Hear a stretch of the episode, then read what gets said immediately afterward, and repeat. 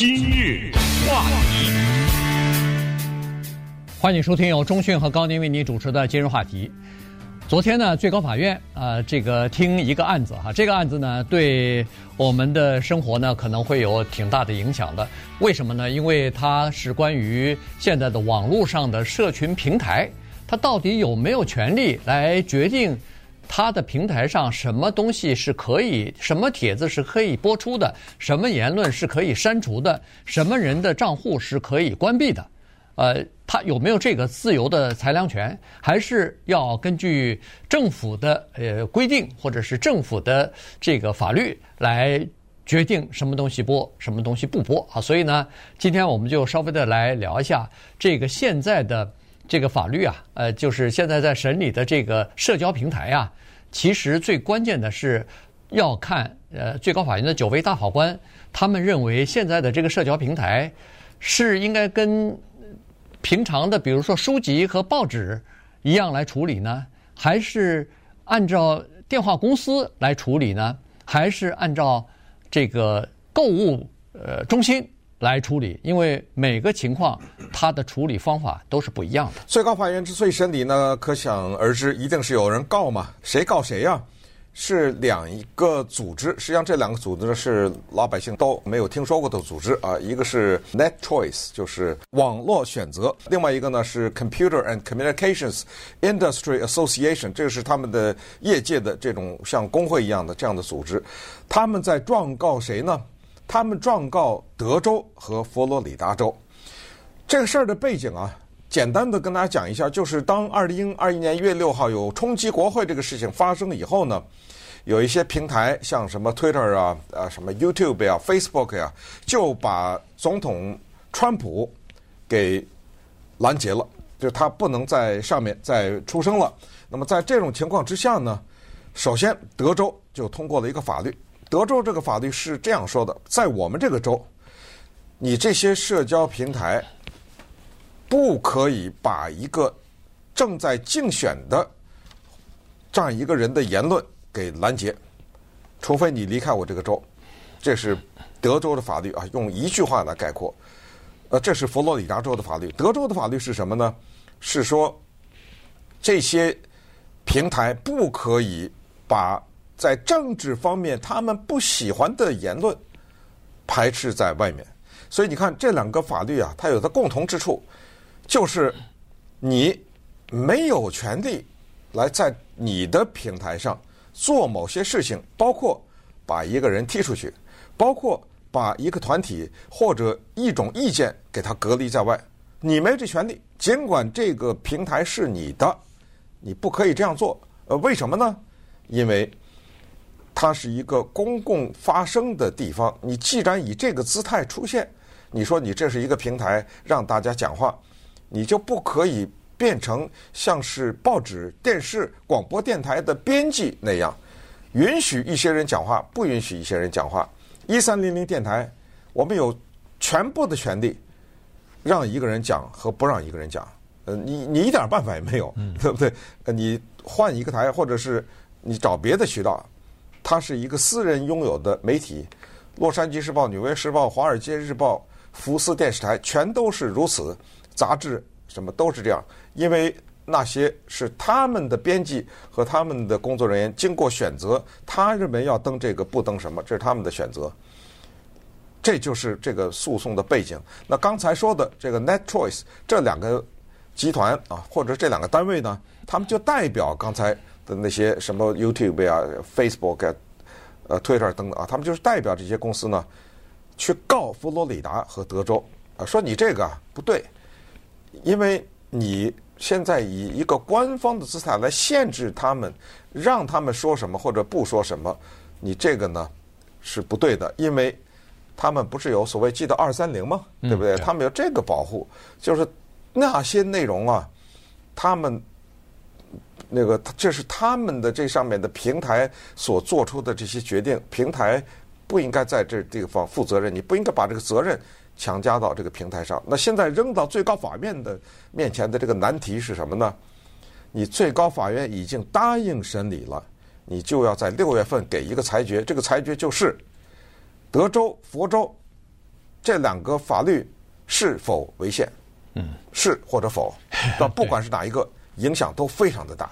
对，这个如果要是是的话，也就是说，如果他要是同意，啊、科技公司有权利来有自由裁量权啊，就是说你自己可以决定你哪些内容可以刊登，哪些观点你认为是比如说不妥的，你可以把它屏蔽掉或者删除的话，不让它出来，在它它平台上体现出来的话，那么等于是就维持现在的现状。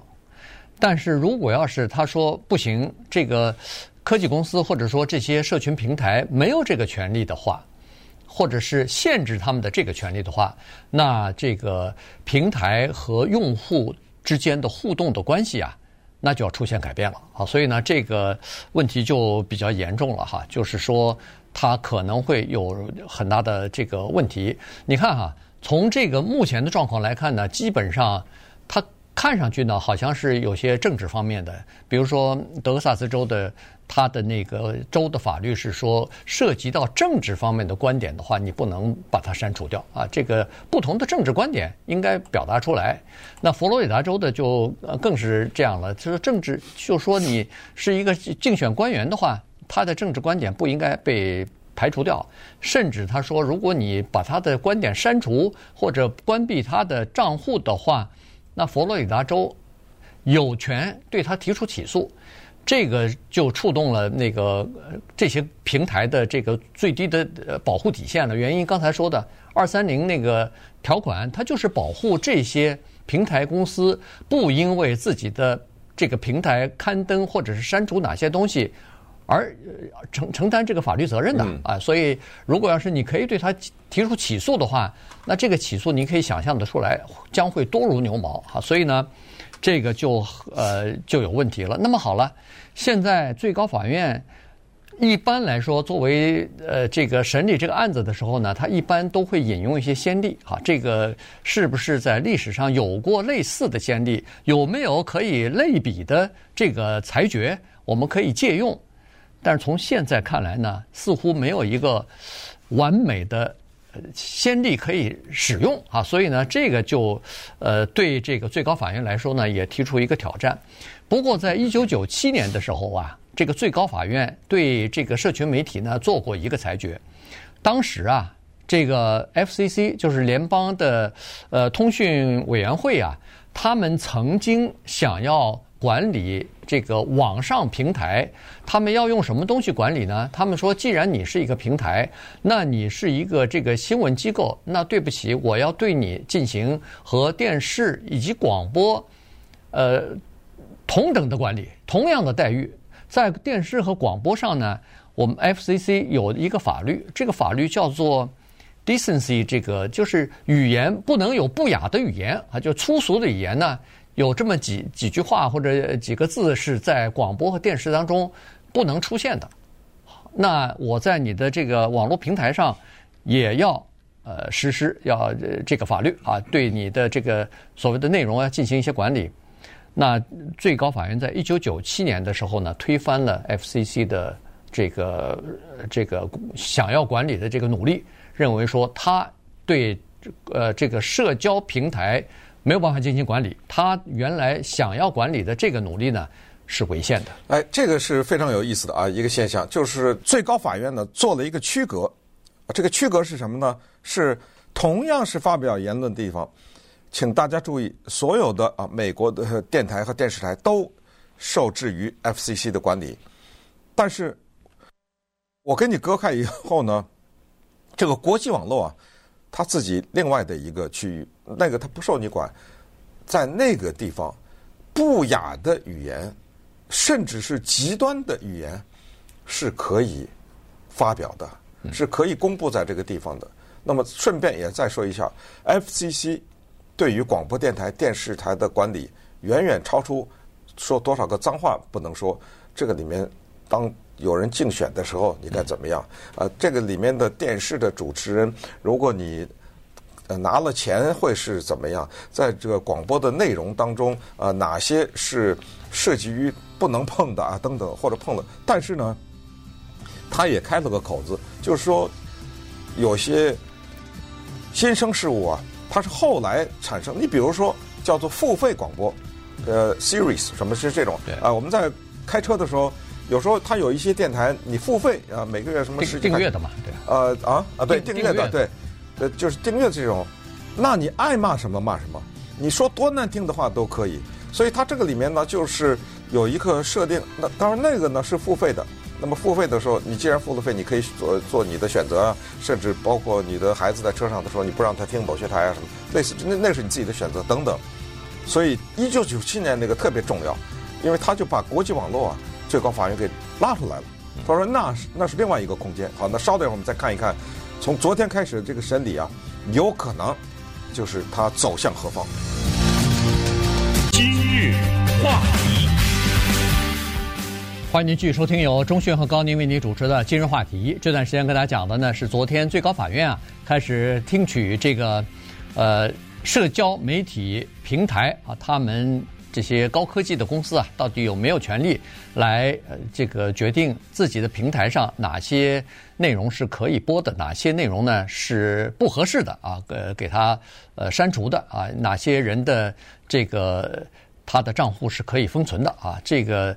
呃，现在他们是有基本上是绝对的裁量权，呃，政府基本上是处于呃不介入的这个状态啊。但是，呃，刚才说过了，这个呃，佛罗里达州和德克萨斯州分别通过了自己的州法。那么，在这个州法的呃情况之下呢，哎，他们是可以限制这个。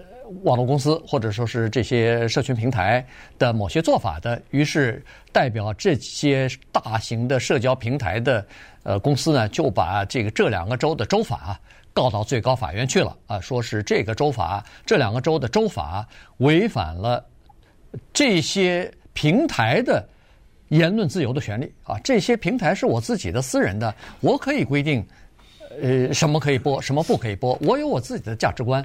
呃，有些东西我这个我是不愿意播出来的，那你不能强迫我播啊。所以呢，呃，这个官司呢，现在等于是引起了全美国甚至是全球的关注。对，这个所谓的宪法第一修正案呢，就是涉及到言论自由呢。我们平常常常会理解为说，我想说什么，我有我要说这句话的自由。但是从这个诉讼呢，它提醒我们言论自由。还包括另外一个大的方面，就是不让谁说什么。比如说，我这一个平台，我不让一个人的观点发表，这是我的言论自由啊，这不是有意思吗？对，我不让你说话，是我受宪法保护的言论自由。然后另外一个人说，我要说话，你不能拦，因为我有说这个话的自由。所以这个就是这个争论的核心。这问题啊，非常的大，因为谁来决定哪句话是可说的，可不能说的，是吧？这个是非常麻烦的一件事情。很多的东西是主观的，新纳粹的东西可不可以说？色情的东西可不可以说？恐怖主义在这些平台上招募人员，对不对？那么再问了。你相信一个宗教，我相信一个宗教，他相信一个宗教。这个时候有一个第四个人说：“我信这个教。”你怎么判断说这他是邪教呢？嗯，呃，对不对？这是谁来做这个最终的仲裁呢？你是凭的什么呢？对吧？呃，常常我们会听到这个有意思的一个说法是说：“呃，你信什么什么教吗？”呃，我不信啊。呃，那你知道这个教是什么吗？我不知道。那你为什么？不信一个你不知道的东西啊，对不对？所以这个里面就是有这种无穷无尽的纠缠。那接下来呢，就又回到了德州和佛州这个，他们就是说啊，像尤其是像德州，他说你这个平台就是叫什么电报公司。你知道在现在多少人根本不知道电报是什么吗？呃，对不对？呃，再过几年也不知道是传真是什么了。他说你想象一个电报公司，这都是我们叫做 N 年以前的事情了啊，说。我要发一个电报给远方的亲人，你告诉我这个电报公司会说：“哎，你这句话不能写啊，你那句话不能说啊，不可能吧？你别管呢，我这儿有几个字，你帮我发过去，这就是你的功能。至于我写的什么，你别管。”他就是说，你基本上是这么一个情况。可是现在你反过来，从这些平台的角度讲说：“哎，等会儿什么德州啊、佛州啊，你们不都是共和党吗？你们都是保守的州吗？保守党的理念不是说政府要管得越少越好吗？对对不对？哎，你别什么事儿都管，这平台是不是我的呀？这是不是资本主义社会啊？是不是有这种自由？哎，你是觉得我拦截了一些保守派的言论，对吧？我把川普踢出去了，哎，你再开一个呀？啊我不是说你德州政府那旁边一这个。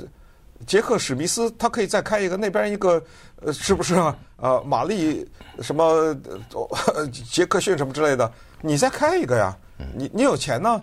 你这开一个平台啊，我只让那个保守的人说话，呃，所有自由派的人都拦截，没问题啊。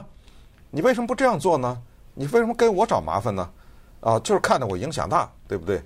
看到我成功了，对不对？当然，这个要从呃法律上来讲哈，嗯，那就是刚才所说的，到底这个社交平台它是一个购物中心呢，还是一个呃就是这个一个电话公司呢，或者是一家报纸？哎，一家报纸呢？呃，所以在呃美国的历史上呢，有这么两个裁决是关键的哈。第一个就是一九八零年的。这个就是我们加州的一个呃购物中心啊，它和它就被人告了。为什么呢？这家这家购物中心啊，它是对外开放的这么一个购物中心，六十五家商店，然后很大呀，二十一亩地呢。哎，对，二十一亩地，十家餐厅，一个 mall 吧？哎，就是一个 shopping mall 啊。好，这个是对外开放的。那么有一群学生啊，就跑到这个购物中心啊，呃呃，要发请愿书啊，要让大家签字。这个请愿书呢，是反对联合国。反对犹太主义复国的这么一个决议，那就是可以想象他们是犹太人啊，对，他们支持犹太人复国主义的啊，所以呢，这是一个有政治倾向的这么一个目的非常明确的一些年轻人要是让人家在请愿书上签字。那这个店里边的老板说：“你你这些政治活动别到我的购物中心来做呀。”到我我这儿都是购物的人啊，你你不能来做。呃，关键是这样，它有一个前提是，这个购物中心在它开放的时候呢，它有叫明文规定，说在本购物中心，你要发放什么传单资料的话，必须跟你所从事的商业有关系。嗯。啊，百分之五的折扣啊，就是欢迎大家来 啊，什么这个呃周末的时候什么我有一个大优惠什么之类的，你站在大街上，在我这个商务。发这个是可以，发这个是可以，这是人家之前有规定啊。对，他不是说我看到你发这传单，我临时我就不高兴了。所以你的这个发政治传单违背了我之前的那个规定。嗯。那么，所以这个学生组织就是说，呃，没有，呃，我有我这个言论自由的权利。这块地方我站在这儿，我有这权利。那是购物中心事你没有，那么咱们打官司吧。对对，官司就一九八六年就打到最高法院了。那最高法院最后做出个裁决来说是。人们有权利在对外开放的这个购物中心发表自己的言论，这个是他们的叫做第一修正案的保护的言论自由的权利啊。那就是说，你不仅是发请愿书，一个人站在那儿呱呱滔滔不绝地讲我信什么宗教，请你参加我的宗教，呃，我选什么政党的政治人物，你来都可以啊。就是到你只要是对外开放的。如果会员制的可能还不行啊，这个就是，呃，对外开放的这个购物中心。那好了，社交平台是不是属于，呃，购物中心性质的？如果要是的话，那所有的人都可以在上面发表任何评论，是吧？这是一个类比。司法先例就是啊，对，就是这是第一个司法先例。第二个司法先例呢，是这个迈阿密先驱报和另外一个人打官司。他是一个工会领袖，那个、哎，是一个工会领袖。一九七四年，这个更早一点儿。那么，呃，这个当时是这样子，一个呃，莫呃，这个迈阿密先驱报呢，刊登了一篇，因为当时他在竞选这个官员啊，竞选民选的这个官员，他又是个工会领袖，所以这个迈阿密先驱报呢，对他有一篇报道，这篇报道他认为是对他不利。啊，所以呢，呃其中有一点儿就是这个人从事的叫做勒索政治啊，就是有这个从事政治活动，但是他他不承认啊，哎，用用的这个词，你说我勒索，我没勒索呀，啊，他当然不不不甘心，因为这个他认为说对他不公平，或者说是对他是负面比较多啊，不利于他的竞选，于是他要求。迈阿密先驱报说是你得给我这个权利，你报道了我了，我你得给我这个权利，我要在你的报纸上发一篇文章来反驳你的这个报道。人家迈阿密先驱报不给他这个权利，说我刊登什么文章，刊什么样的内容，谁能上这个文章，完全是我报纸编辑的自由裁量权。你你想上就上啊，不行。于是这个又打到最高法院去。这个呀，是别看这是个小事，什么一个人被骂了，然后他想给自己找一个机会来回复一下，就我们常常说叫一面之词嘛，对不对？嗯、你也得听听，这不是一个小事儿。这个在美国的法律上叫 right to reply，这叫做回应的权利。那么如果这个权利，我们试想一下，他要一定要维护的话，那么我们问，我问你，宾拉登把九一一发动的九一一把美国给炸了，然后美国啊，对不对？口诛笔伐，还发动军队。那么宾拉登说：“你能不能听我的一面之词呢？你能不能听一听我为什么炸呢？”再比如说，哈马斯袭击了以色列，弄了一千多个人死了，还有什么人质之类的。我们看看美国的哪一个媒体或者西方报道了哈马斯宣言呢？嗯，对不对？就是说，我们现在说的是，啊、呃，以色列啊，怎么怎么样啊，受到攻击啊，我们应该怎么样支持啊？什么？这是一面倒的这个声音。那么哪一个媒体敢说登一个哈马斯的领导人说他叫 right to reply，对不对？呃，我去袭击以色列是正义的行动，原因是啊，在过去多少年，大家都怎么怎么欺负我们，怎么迫害我们，没有吧？所以你别看这个，这个是挺重要的一个事情。因为你他不是说只适合这一个人呐、啊，对对不对？所以当时的这个大法官呢，Warren Burger 啊，他就代表多数的这个大法官呢，呃，写的那个裁决书啊，他就认为说，这个是尽管过去这半个世纪以来，我们见了很多的技术革命啊什么的，可能对整个的这个呃新闻的机构啊有一些呃颠覆性的作用，但是他最后就说了，这个呃就是媒体它的。当时的媒体还没有，呃，现在的这个社区媒体平台呢啊，还没有国际网络呢。当时他所说的媒体就是报纸啊、杂志啊，呃，这些啊，呃，广播电台啊和电视台啊。他说这个没有，他说我们的历史告诉我们说，政府不能剥夺这些媒体他们编辑的裁量权。也就是说，政府你不能规定这个报纸必须要登什么，不登什么。呃，您不要介入到这个里头去啊！他，我觉得他最后一点说得很好，他就是说这个整个我们现在生活在一个有缺陷的、不是理想的社会当中。他是说，负责任的媒体啊，是肯定是我们理想的目标。每个媒体都负责任，那这样的话，什么谣言就不用传播了。这个，这个仇恨的语语语这个言语啊，呃，论点啊，或者说是偏激的、呃，歧视的这种论点就不用传播了。他说很遗憾，媒体责任它不是宪法所规定的，而且和其他许多美德一样，也不是能够通过立法来实现的。